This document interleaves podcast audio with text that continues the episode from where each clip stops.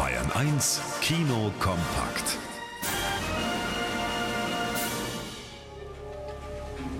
In einem hoffnungslos altmodischen Vergnügungspark spielt Spuk unterm Riesenrad.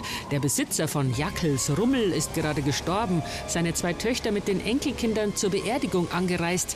Da werden bei einem nächtlichen Gewitter drei Holzgeister aus der morschen Geisterbahn zum Leben erweckt und treffen als erstes auf die 13-jährige Tammy. Das kann nicht sein. Euch gibt's nicht, euch kann's nicht geben.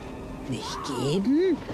Du, hast uns doch geweckt, Mutti. Das war ich nicht. Haut ab! So schnell wird Tammy die Geister aber nicht mehr los. Hexe, Riese und Rumpelstilzchen spuken jetzt außerhalb von Jackels Rummel. Der Film basiert auf einer Kult-Kinderserie aus dem DDR-Fernsehen und mixt den Retro-Rummelplatz-Look mit zeitgeistigen Smartphone-Aufnahmen. Spuk unterm Riesenrad ist ein angenehmer Kontrast zum oft actionüberladenen Kinderfilmgetöse aus Hollywood mit maßvoll eingesetzten Spezialeffekten und netten kleinen Ghostbusters-Anleihen. Ein fröhliches Schauermärchen für die ganze Familie.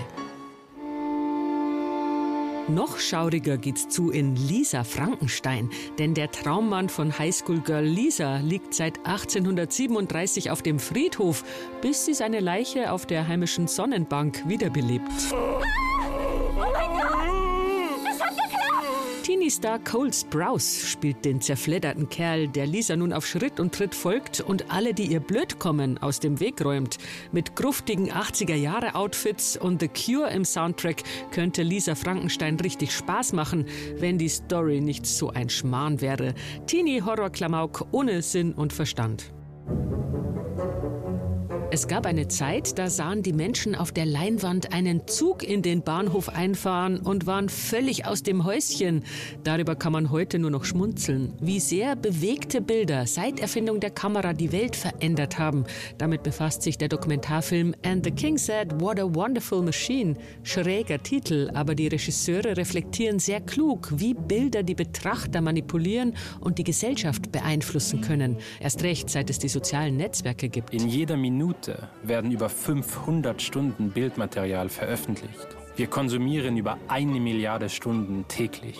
Jede und jeder muss aus einem unüberschaubaren Angebot wählen, das um unsere Aufmerksamkeit konkurriert und so programmiert ist, dass es unser Weltbild bestätigt.